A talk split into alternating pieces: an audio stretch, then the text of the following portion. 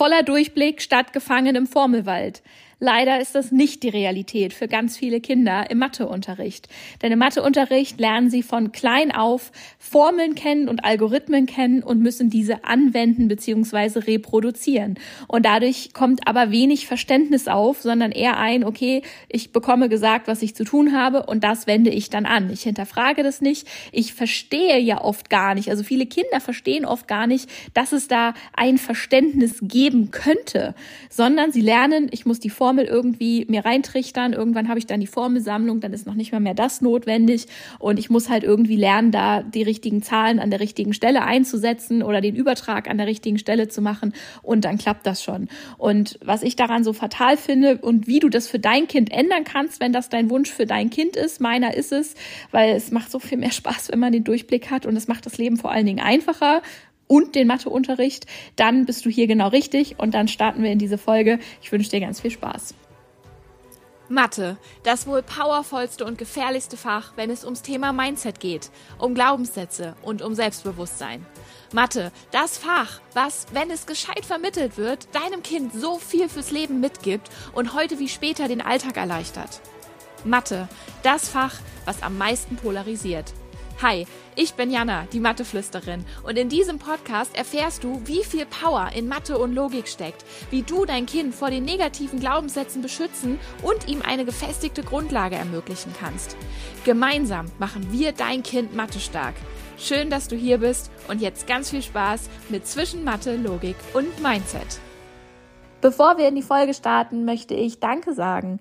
Danke, dass du eingeschaltet hast. Danke, dass du wiederholt eingeschaltet hast. Und danke, dass du diesem Podcast schon eine 5-Sterne-Bewertung bei Spotify oder bei Apple Podcast gegeben hast. Und vor allen Dingen, das ist das noch viel größere Geschenk, dass du diesen Podcast bei Instagram in deiner Story geteilt hast oder ihn weiterempfohlen hast an andere Mamas, Papas, Onkel, Tanten, Omas, Opas, alle Menschen, die mit Kindern zu tun haben. Damit machst du mir die allergrößte Freude, denn damit hilfst du mir, auf meiner Mission, so viele Kinder wie möglich zu erreichen, beziehungsweise so vielen Kindern wie möglich zu ermöglichen, Erwachsene um sich herum zu haben, die ein bisschen anders denken und die nicht das System unterstützen, sondern die schon darüber hinaus das große Ganze sehen und ihren Kindern etwas anderes mitgeben wollen, als es das System aktuell tut. Von daher vielen, vielen Dank. Und jetzt ja, worum geht's mir hier mit dem Formelwald oder Algorithmuswald? Die meisten Kinder stehen in diesem Wald voller Formeln und sehen diesen Wald vor lauter Bäumen nicht mehr. Und das geht in der ersten Klasse tatsächlich los, obwohl man eigentlich lernt, also ich habe es im Studium gelernt, dass die Kinder ja erstmal algebraisch anfangen zu rechnen, sprich wirklich mit den Zahlen und noch nicht mit einer Formel oder noch nicht mit einer einem Algorithmus arbeiten. Das kommt erst mit dem äh, schriftlichen Rechenverfahren in der vierten Klasse. Aber es geht eben auch schon vorher los, indem man den Kindern sagt, hey, äh, rechne bitte so und so und guck mal, bei Plus kannst du die eine Zahl eins größer und die andere Zahl eins kleiner machen und dann ist die Rechnung vielleicht ein bisschen einfacher und mach das jetzt einfach mal. Aber man erklärt ihnen nicht warum, man zeigt es ihnen nicht. Beziehungsweise man erklärt es vielleicht einmal in Worten, aber die Kinder brauchen das noch bildlich vor sich, die müssen sich das vorstellen können. Und das passiert ganz oft nicht. Und dadurch lernen Kinder ganz schnell, okay, Matheunterricht funktioniert so, mein Lehrer zeigt mir etwas an der Tafel. Ich habe es im Referendariat so erlebt. Da wurden die Kinder wirklich in jeder zweiten Mathestunde vorne an die Tafel in den Kinositz geholt. An der Tafel wurde eine neue Rechenstrategie gezeigt. Nur gezeigt, eher weniger erklärt, beziehungsweise sie wurde so lange erklärt, bis die ersten Kinder gesagt haben, ich habe es verstanden. Überraschung, das waren jeden Tag die gleichen drei Kinder. Und dann hieß es, super, ihr habt es verstanden, jetzt geht ihr bitte an den Platz und reproduziert das, was ich euch gerade gezeigt habe, im Heft. So, und bis auf die drei Kinder, die es jeden Tag verstanden haben, die es wahrscheinlich auch schon vorher wussten, weil sie fit waren, saß der Rest dann da und hat es halt stur angewendet, ohne Sinn und Verstand, sage ich jetzt mal. Und da ist ganz klar, dass die Kinder nicht eine volle Werkzeugkiste haben nach der ersten oder zweiten Klasse mit den ganzen Strategien und wissen, wie sie die flexibel anwenden, weil dieses flexible Wissen, das haben sie nie gelernt dieses Flexible, ich wende das an, ich gucke, was passt am besten von den Strategien, ich kann die Aufgabe analysieren, ich habe eine Vorstellung über das große Ganze. das lernen sie so nicht.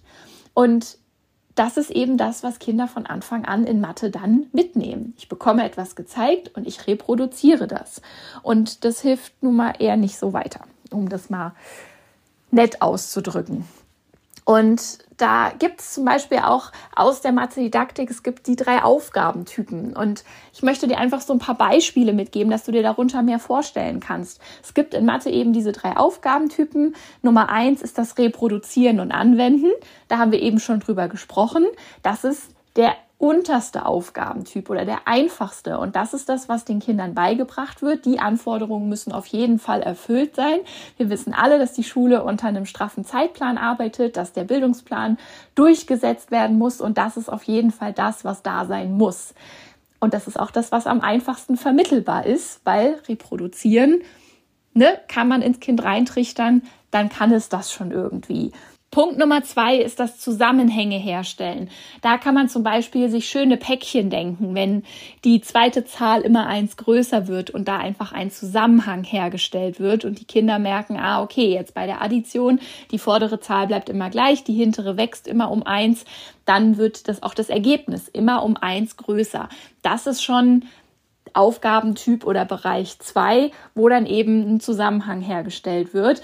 Ein anderes Beispiel sind Textaufgaben, wo dann eben aus einem Text Informationen rausgezogen werden müssen, wo aber jetzt im Text nicht nur noch zwei Zahlen stehen und dann eine ganz einfache Frage dazu, das ist auch noch äh, reproduzieren, sondern da ist dann vielleicht schon eine Information im Text, die nicht benötigt wird oder die Informationen sind nicht in der richtigen Reihenfolge oder es sind zwar alle Informationen im Text da und die werden noch alle gebraucht, aber die Frage steht noch nicht dabei. Also ein bisschen schwieriger als einfach nur zu reproduzieren.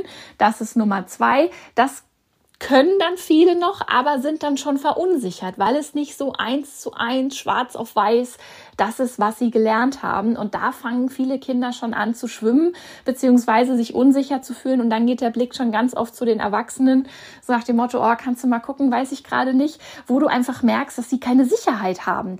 Und die Sicherheit bekommen sie natürlich, wenn in ihrem Kopf Zusammenhänge da sind und wenn ein Verständnis da ist, weil dann hätten sie was, worauf sie zurückgreifen können, ohne das im Außen suchen zu müssen. Daran erkennt man das. So, wenn dieser Blick sofort nach oben geht, zu, zu dir in dem Fall, wenn ihr zusammen Hausaufgaben macht, dann weißt du, dann erkennst du daran, ja, dein Kind vertraut sich da selber nicht. Und wie könnte es sich vertrauen, wenn da gar nicht für gesorgt wird, wurde, dass da überhaupt das Wissen vorhanden ist, um darauf zurückzugreifen. Ich habe nachher noch ein paar Beispiele auch aus dem Erwachsenenleben. Da kann man sich das dann auch ganz gut vorstellen. So, und Aufgabenbereich drei, um das noch abzuschließen, das sind dann die Transferaufgaben. Das sind dann wirklich äh, zum Beispiel Vermutungen aufstellen. Wenn etwas hier funktioniert, funktioniert es dann auch da. Wenn etwas hier im Hunderterraum zum Beispiel funktioniert, eine Rechenstrategie, funktioniert die auch im Tausenderraum? Ist das immer so? Gibt es Ausnahmen? Welche Rechenstrategie funktionieren für Plus und Minus? Welche funktionieren nur für Minus oder nur für Plus? Also wirklich dieses flexible rumprobieren, ausprobieren, später nennt sich das dann beweisen und wirklich Vermutungen aufstellen, überprüfen, begründen und Ausnahmen finden oder nicht Ausnahmen finden. Das ist zum Beispiel ganz cool bei Mathe-Tricks. Es gibt ja so einige Mathe-Tricks, auch bei TikTok kursieren ja immer wieder so Tricks, wo ich mir die Hände über dem Kopf zusammenschlage, gerade bei so Prozentrechentricks, weil das ganz oft Geschichten sind, die dann zufällig bei manchen Zahlen funktionieren und bei manchen Kombinationen funktionieren und man daraus ein ganz cooles Video machen kann, das aber lange nicht für alle gilt. Und die Kinder, die eben eher so in Anforderungsbereich 1 stehen geblieben sind, weil sie es nicht anders gelernt haben, ist niemals die Schuld der Kinder, die werden aber diesen Trick aufnehmen und sich denken, oh super, ein neuer Algorithmus, eine neue Formel, super kann ich aufnehmen, muss ich mir weniger merken, muss ich weniger verstehen, weil die klammern sich natürlich auch daran fest. Wenn sie ansonsten in der Luft hängen, sind die Formeln natürlich das, wo sich die Kinder dran festklammern. Und da geht irgendwann der Teufelskreis los. Und dann klammern die sich an diese Formel, wenden das an, wenden das dann aber in der Klassenarbeit zum Beispiel bei einer Zahl an, wo es eben nicht funktioniert so ein, so ein Wurzelziehtrick habe ich auch letztens erst gesehen. Das sah toll aus, aber es funktio funktionierte genau für die Wurzeln, die vier Stück, die im Videobeispiel waren. Und ich setze mich zum Beispiel grundsätzlich hin und und guck mal, ob das auch für andere Zahlen gilt oder ob das nur für Zahlen in einem bestimmten Bereich gibt. Es gibt Tricks, die funktionieren nur bei Primzahlen. Es, es, gibt Tricks, die funktionieren nur im Zahlenraum von 10 bis 20. Es gibt Tricks, die funktionieren nur im 100er Raum oder nur mit geraden Zahlen. Also da gibt so viel Variation und das fällt zum Beispiel unter diesen Aufgaben Typ 3. Austarieren, wann funktioniert etwas und wann funktioniert etwas nicht. Und das ist das, wo viele Kinder nie hinkommen werden, weil man ihnen einfach diese Möglichkeit Möglichkeit verwehrt und dieses, dieses flexible Denken verwehrt und gar nicht erst beibringt. Und das ist das, was ich aber dir beibringen möchte, damit du das von Anfang an mit deinem Kind anders machen kannst, dass du schon in der ersten Klasse, und ja, in der ersten Klasse ist es schon essentiell wichtig, mit deinem Kind in ein ganz anderes Zahlenverständnis eintauchen kannst, sodass dein Kind von Anfang an so dieses große Ganze sieht, sage ich mal, und flexibel mit den Zahlen jonglieren kann. Das Bild hatte ich hier auch schon mal im, in einer anderen Podcast-Folge mit diesen Bällen, dass es einfach die Zahlen sieht und nicht als, okay, jetzt habe ich, jetzt stehe ich an einem Baum und jetzt muss ich irgendwie den richtigen Weg finden von dem einen Baum zum anderen Baum und wie war das nochmal? Und sobald irgendetwas abweicht, kippen sie um oder wissen oder verlaufen sich und wissen nicht mehr wohin. Und äh, ja, und das fängt, wie gesagt, für die, für die Erstklässler habe ich ja schon ein Beispiel genannt. Das nächste Beispiel ist dann zum Beispiel die, die schriftlichen Rechenverfahren, die in der vierten Klasse kommen. Das schriftliche Subtrahieren zum Beispiel ist für ganz viele ganz schwer. Und wie sie es dann lernen, das ist mit diesem auswendig gelerne. Das hast du vielleicht selbst noch in Erinnerung so oder du hast es schon mal bei einem Nachbarskind gehört oder dein Kind ist eben schon so alt, dass es das hatte. Und dann lernen die Kinder auswendig, okay, von zwei bis acht sind sechs, okay, ich schreibe sechs. Von vier bis zwei geht nicht, also von vier bis zwölf schreibe acht, ein Übertrag. So, und dann und dann lernen die diese Leier auswendig, können das auch anwenden, aber ich hatte noch kein Kind in meinem Mathe-Coaching, jetzt in den ganzen letzten Jahren, was mir sagen konnte, warum es die Eins dahin schreibt als Übertrag. Wenn jetzt von vier bis zwei geht nicht, also von vier bis zwölf, warum muss die Eins unter die nächste Zahl? Das konnte mir noch keiner beantworten. Und auch viele der Eltern am offenen Matheabend, da haben wir das Thema auch schon oft besprochen, gucken mich mit großen Augen an und sagen, naja, die kommt da halt hin. Aber warum?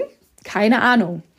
Und das ist kein Vorwurf, weil ich habe es auch erst im Studium gelernt. Ich habe das auch in meiner Schulzeit. Ich habe halt auch schön das alles aufgesagt. Verstanden habe ich es auch erst im Studium. Aber jedes Kind, dem ich das bisher erklärt habe, guckte mich mit großen Augen an und sagte, ach so, ja, das macht ja Sinn ist übrigens basierend auf einer Rechenstrategie aus der ersten Klasse und was man auch einem Erstklässler schon super zeigen kann, ganz anschaulich, ist auch was, was ich ganz oft im Kurs erwähne und was auch in den Videos drin ist, wie man das eben Erstklässlern schon ganz eindrücklich deutlich zeigen kann, wie diese Rechenstrategien eigentlich funktionieren und nicht nur, dass sie so funktionieren, sondern dass wirklich, dass das was klickt im Kopf, dass da was einrastet. Und dann gilt es natürlich auch, das ständig zu wiederholen. Das ist genauso wie wenn ein Kind sprechen lernt.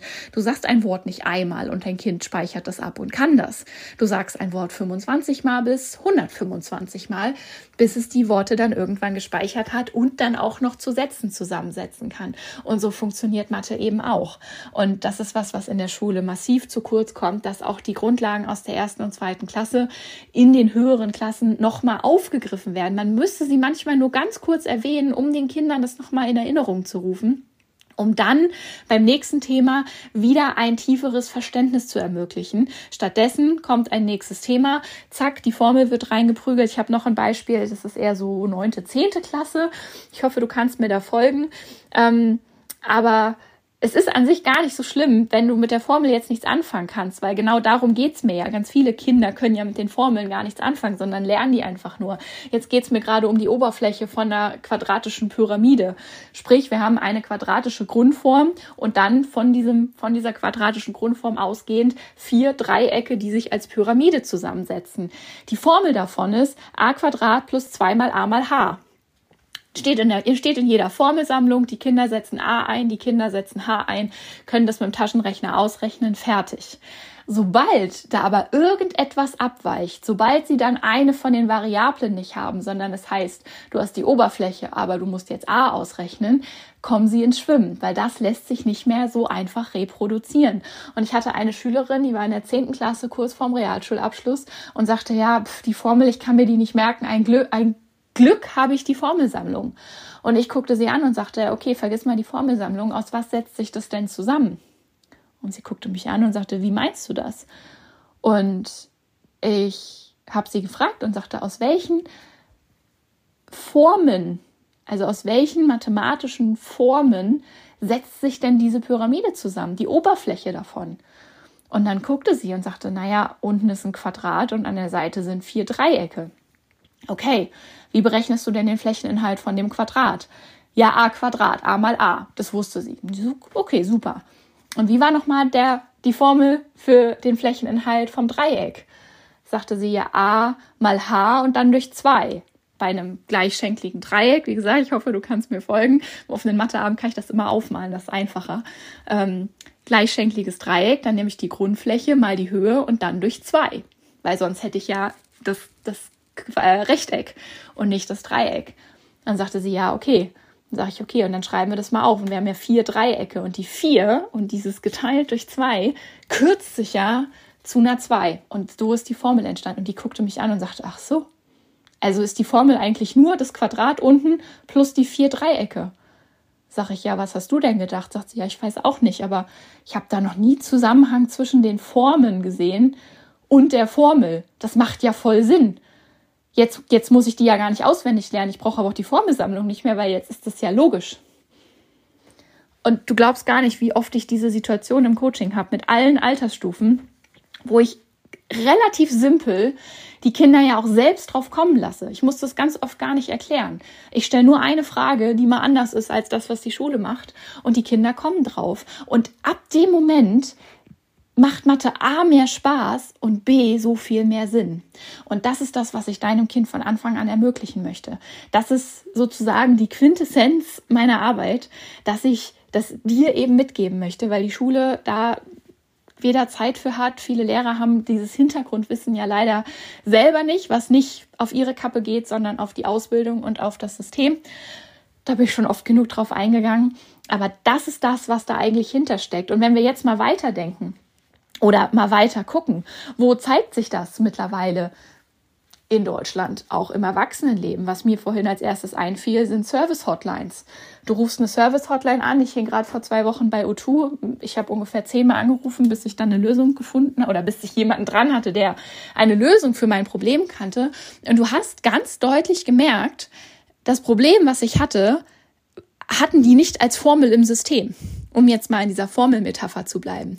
Das war kein Problem, was sie bei sich in ihrem Fragenkatalog eingeben und eine geordnete Lösung dafür hatten. Und drei ungefähr von den zehn Mitarbeitern haben dann zumindest was probiert, das hat aber nicht geklappt. Und dann wurde ich weitergeleitet von A nach B, nach Y, nach Z, nach Timbuktu, weil keiner diese Lösung hatte, aber auch keiner wusste, was er tut. Und das ist, ich meine, das ist hochgradig tragisch. Ich glaube, deutsche Ämter sind ungefähr ähnlich, ähm, wo man ja auch, wenn man mit einem ganz gängigen Problem kommt, so ich brauche, ich wohne in Deutschland und ich brauche einen neuen Reisepass. Dann gibt's da ein Schema F. Es gibt eine Formel, es gibt einen Algorithmus. Dann wissen Sie, was zu tun ist. Rufe ich aber zum Beispiel aus dem Ausland an, auch die Erfahrung fällt mir jetzt als erstes ein und sage, hey, ich bräuchte mit internationalen Führerschein. Ja, wo wohnen Sie denn? Ja, in Großbritannien. Ja, ach so, nee, dann geht das nicht. Dann sage ich, okay, und wo kriege ich den dann her? Ja, nee, gar nicht. Aha ja, den hätten Sie beantragen müssen, bevor Sie ausgewandert sind. Sag ich, ja, das ist aber sechs Jahre her und der ist drei Jahre gültig. Finden Sie den Fehler bitte? Ja, nee, da könnte ich jetzt auch nichts machen. Und das ist genau das. Da hat keiner mehr Ahnung vom großen Ganzen. In ganz, ganz vielen Berufen ist das, glaube ich, mittlerweile angekommen, aber die Wurzel davon liegt doch in der Schule, weil die Kinder das gar nicht mehr lernen, dieses große Ganze kennen zu dürfen. Das kennen sie einfach nicht. Die werden da reingeboren, dass wenn ich eine Formel habe, kann ich es lösen. Wenn ich keine Formel habe, kann ich es nicht lösen. Und das ist ganz fatal. Und das hat sich ja mittlerweile schon ausgebreitet. Und jetzt könnte man sagen, ja, jetzt ist es überall so, da muss mein Kind das aber auch nicht können. Ich würde ja sagen, das ist zu leicht. Und ich würde auch sagen, dein Kind hat deutlich bessere Jobchancen später, egal ob selbstständig, angestellt, Unternehmertum, egal was, wenn dein Kind eins von wenigen ist, was dann auch später im Erwachsenenleben noch das große Ganze sieht und daran interessiert ist, weil es weiß, wie cool sich das anfühlt. Das ist ja das, wo wir hinwollen. Sie sollen merken, dass das cool ist, den Durchblick zu haben, um dann auch in Zukunft das einzufordern oder selber die intrinsische Motivation zu haben, okay, da wird mir jetzt gerade eine Formel vor den Latz geknallt, aber ich möchte das verstehen. Und ich sehe oder ich weiß mittlerweile, wo ich mir Hilfe suchen kann. So, in der Grundschule wissen sie dann, dass sie bei dir nachfragen können, wenn du zu mir kommst und sagst, hey, ich möchte das meinem Kind ermöglichen, zeig mir wie, gib mir dieses Wissen. Das habe ich jetzt schon einige Male aus dem Mathe-starke Elternkurs auch zurückgemeldet bekommen, dass die Kinder dann sagen, hey, wir haben ein neues Thema, hast du dazu schon das Video von Jana geguckt oder hast du davon oder kannst du das mal Jana beim nächsten offenen Matheabend fragen? Äh, oder weißt du es schon? So, weil die Kinder wissen, da kommt mehr Input von ihren Eltern jetzt als in der Schule. Und sie lernen aber auch ganz schnell, dass dieses Wissen und dieser Input wertvoll ist, weil es dann Sinn ergibt. Und ich meine, das muss ich dir nicht sagen. Etwas, was Sinn ergibt, macht für uns alle mehr Spaß, als irgendwas zu lernen, was überhaupt keinen Sinn ergibt. Das ist einfach viel befriedigender. Also das Gefühl. Und, ähm, und da, da geht mir dann immer das Herz auf. Und später, wenn sie älter sind, werden sie da vielleicht dran zurückdenken und sagen, hey, okay, jetzt bin ich hier irgendwo in Höhen unterwegs oder in irgendwelchen Themen unterwegs. Da sind Mama und Papa auch raus und das ist ja auch okay ab einem gewissen Alter. Da muss man nicht mehr alle Themen können, dass sie aber sagen, hey, okay, wo kriege ich jetzt einen Experten her? Wo kann ich jetzt fragen? Wo kann ich mich jetzt erkundigen? Und auch da einen Lösungsansatz haben, aus eigener Motivation heraus das Ganze besser verstehen zu wollen. Das ist unser Ziel. Und das war mein Ziel mit dieser Podcast-Folge, dir da ein bisschen mehr ja, einen Einblick mal zu geben, was da eigentlich passieren, passiert in Mathe und wie es eigentlich laufen sollte und laufen kann vor allen Dingen. Und ja, wenn du jetzt sagst, okay, ich möchte das meinem Kind ermöglichen, ich beobachte das schon bei, bei meinem Kind in der Schule, dass es halt einfach reproduziert und dass da nicht so richtig ein Verständnis rüberkommt, dass es nie so richtig erklären kann, warum die Dinge eigentlich so und so funktionieren, dann melde dich gerne auf die äh, trag dich gerne auf die Warteliste für den Probemonat ein. Das ist der Weg in den Kurs. Dann informieren wir dich, sobald die Tore zum Probemonat offen haben. Und dann kannst du deine Reise in die Mathe-Welt mit mir zusammen starten und dann machen wir dein Kind da Mathe stark und geben deinem Kind eben genau dieses Hintergrundwissen mit und den vollen Durchblick, anstatt dass es in diesem Formelwald von Baum zu Baum rennt und immer noch mehr Bäume da reingepflanzt kriegt, ohne Sinn und Verstand. In diesem Sinne, vielen Dank, dass du diese Folge gehört hast. Vielen Dank, dass du dich für dein Kind einsetzt. Vielen Dank, dass du engagiert bist und vielen Dank, dass du den Podcast hier weiterempfiehlst. Das bedeutet, wie gesagt, mir die Welt. Deinem Kind wird es das auch tun und dein Kind wird irgendwann sagen, Mama, danke, dass du mich nicht diesem Schulsystem überlassen hast, sondern dass du das Ganze selber in die Hand genommen hast. Denn heute habe ich den vollen Durchblick und ich sehe an meinen Mitschülern, dass sie ihn nicht haben, weil sie nicht so ein Glück hatten mit ihren Eltern. In diesem Sinne, ich freue mich auf die nächste Folge. Ganz liebe Grüße, deine Jana.